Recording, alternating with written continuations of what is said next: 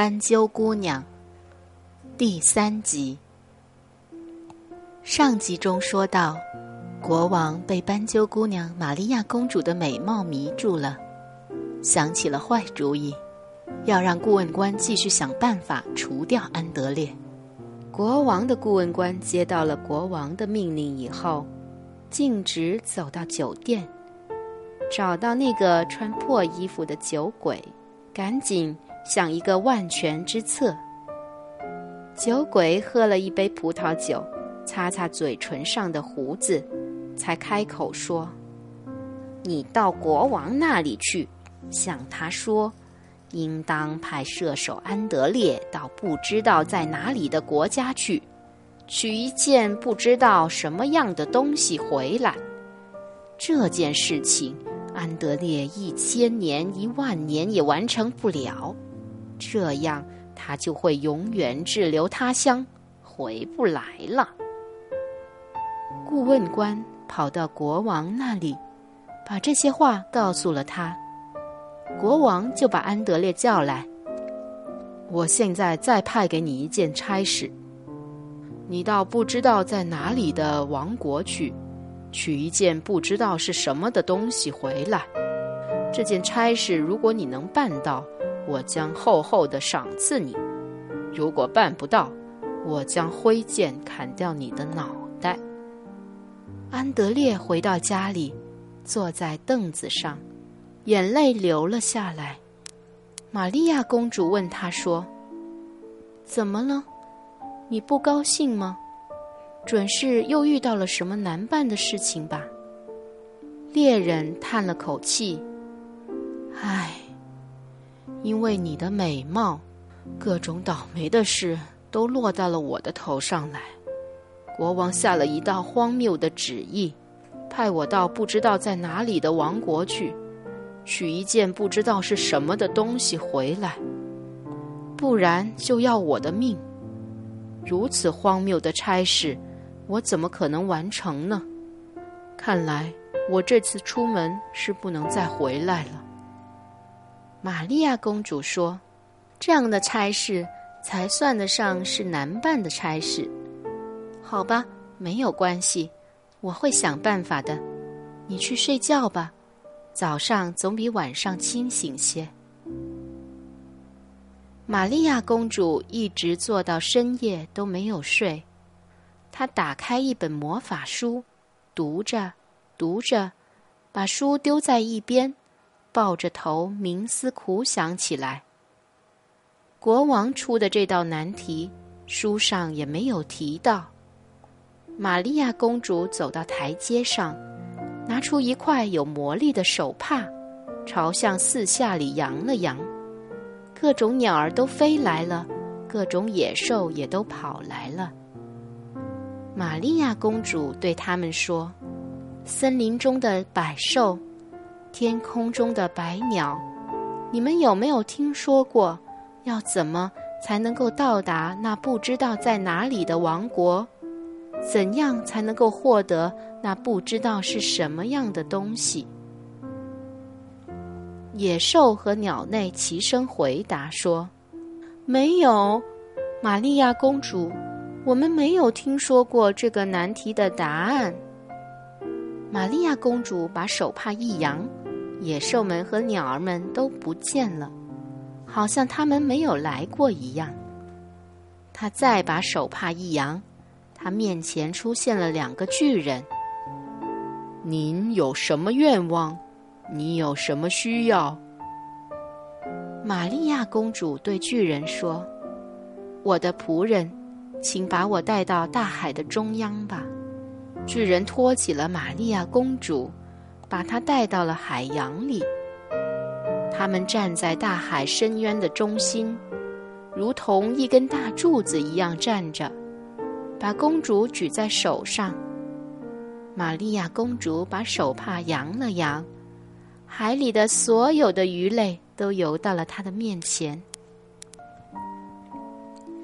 海里的鱼儿啊，你们四处漫游，游遍了一切海岛。你们可曾听说过，要怎样才能够到达那不知道在哪儿的地方，怎样才能获得那不知道是什么的东西呢？海里的鱼儿这样回答他说：“没有，玛利亚公主，我们不曾听说过这个难题的答案。”玛利亚公主颇为失望，觉得这事确实难办。他吩咐巨人送自己回家。两个巨人将他举起来，送回了安德烈的院子，轻轻地放在台阶上。第二天一大早，玛利亚公主就做好了一切准备，打发安德烈启程，给了他一个线球，一条绣花毛巾，并嘱咐他说：“你把线球往前扔，让它在前面滚动。线球滚到哪里，你就跟到哪里。你要留意的是，不管线球到了什么地方，你就在那里洗个澡。”可是不要用别人的毛巾擦身，要用自己的。安德烈和玛利亚公主道了别，向四方鞠了躬，就启程了。他经过了城市的关卡，到城外，就取出线球，往前面一扔，线球滚动起来，滚呀滚，安德烈跟在他后面走。讲故事往往应该长话短说，但是实际发生在安德烈身上的事却复杂多了，在这里必须要花更多的时间去讲。安德烈经过了许多的王国和城邦，线球一路滚，上面的线一路脱下来，因为滚过了许多的地方，线球也越来越小，后来他滚的只有一只鸡蛋那么大。再滚下去，他小的在路上用肉眼看都看不出来了。这时，安德烈走到了一座森林的边上，发现那里有一间竖在犄角架上面的小房子。这个小房子自己会旋转。安德烈对着小房子说：“小房子，小房子，把你的正面转过来，对着我。”把你的背面向着森林。小房子果真转了一百八十度，把它的正面朝向安德烈。安德烈走了进去，有一个满头白发的老婆婆坐在凳子上，正在纺麻。她是一个老巫婆，见到安德烈，说：“我好久没有吃到人肉了。”没想到你今天自己送上门来，我立刻要把你放在炉子里烤熟，吃掉你的肉，骑着你的骨头飞上天。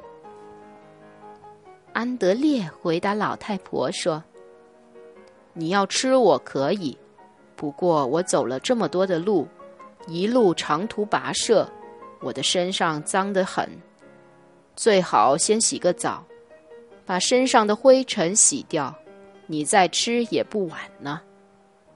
老巫婆觉得非常有道理，就点火烧热了澡堂。安德烈洗了个澡，又拿出自己的毛巾来擦身。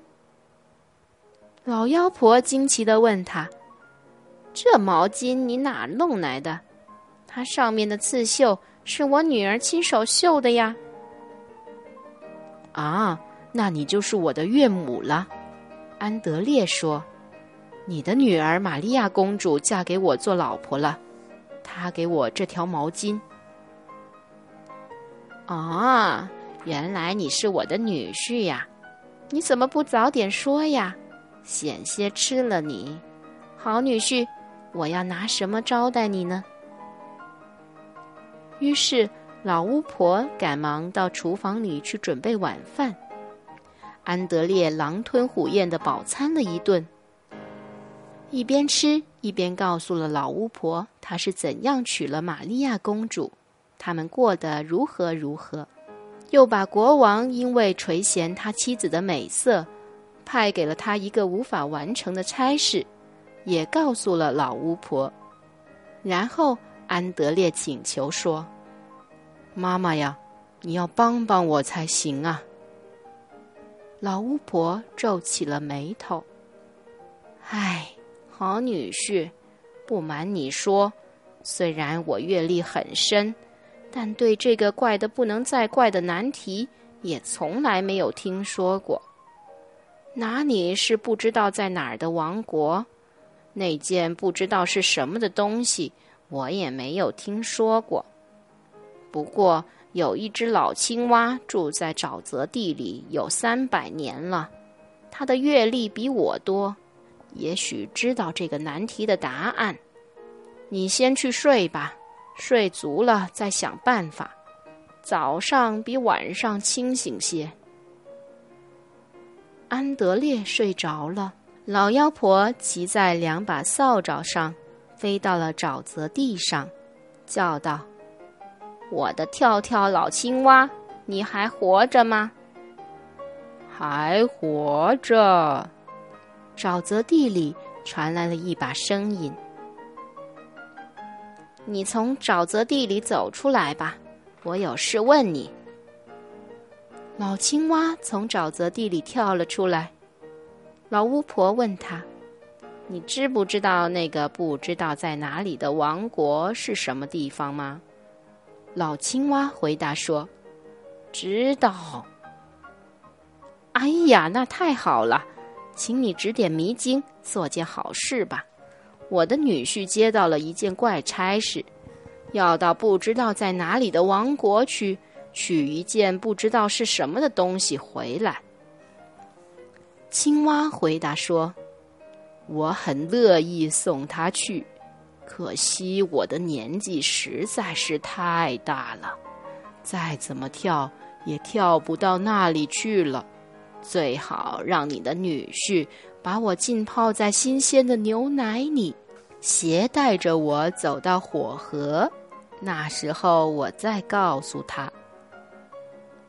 老巫婆抱起了跳跳老青蛙，飞回家里，挤了一壶牛奶，把青蛙放在里面。第二天大清早，他就唤醒了安德烈。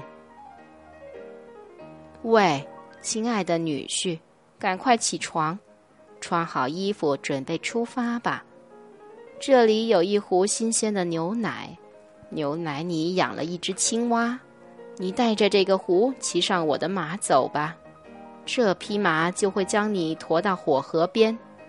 到达之后，你把马放了，从壶里取出青蛙，它会告诉你下一步应该怎么做。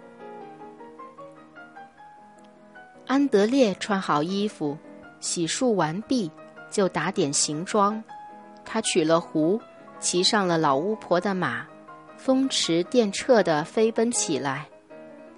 安德烈也不知道在马上骑了多久，只听见风在耳边呼呼地响。马儿跑到了火河边，这火河辽阔无边，从来没有一只野兽能够跳得过去。也没有一只鸟能飞得过来。安德烈下了马，青蛙对他说：“善良的年轻人，把我从瓦壶里拿出来吧，我们要渡河了。”安德烈从瓦壶里取出青蛙，轻轻地放在地上。“喂，年轻人。”请坐到我的背上吧，老青蛙说。“哎，你这不是开玩笑吗？你这么小，我这么大一个人，会把你压坏的。”别怕，你不会压坏我的。坐上去吧，要坐稳当些。安德烈只好依从了。骑上了跳跳老青蛙的身上，青蛙开始鼓气，肚子越鼓越大，鼓呀鼓呀，眼看着它就长到了一垛干草那么大了。它再度鼓气，鼓胀的速度越来越快，最后它胀得有一座树林这么大时，就嘣的一跳，一下子就跳过了火河。青蛙把安德烈带到了对岸以后，就开始缩小，又变成了一只平常的青蛙。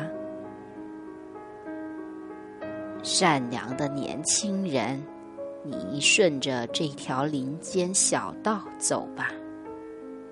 走到尽头，你就可以看见一处建筑，它既不像是阁楼。也不像是房子，也不像是板棚，反正是一栋四不像的房屋。你走近后，藏在炉子的后面，在那里你就能够找到那不知道是什么的东西。祝你好运！安德烈向青蛙说声再见，遵从他的嘱咐。